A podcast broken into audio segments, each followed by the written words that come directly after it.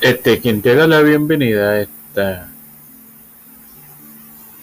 season premiere de cosas que debes saber en su segunda temporada, tu amigo Mar Hermoso, para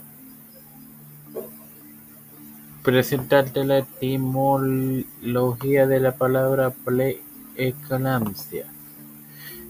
La palabra eclampsia se deriva del término griego para relámpago.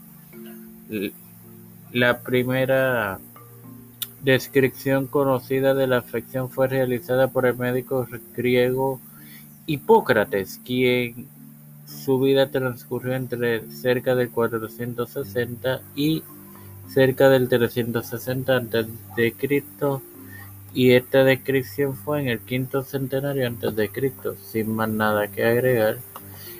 Y antes de despedirme debo de agradecer a las 19 personas que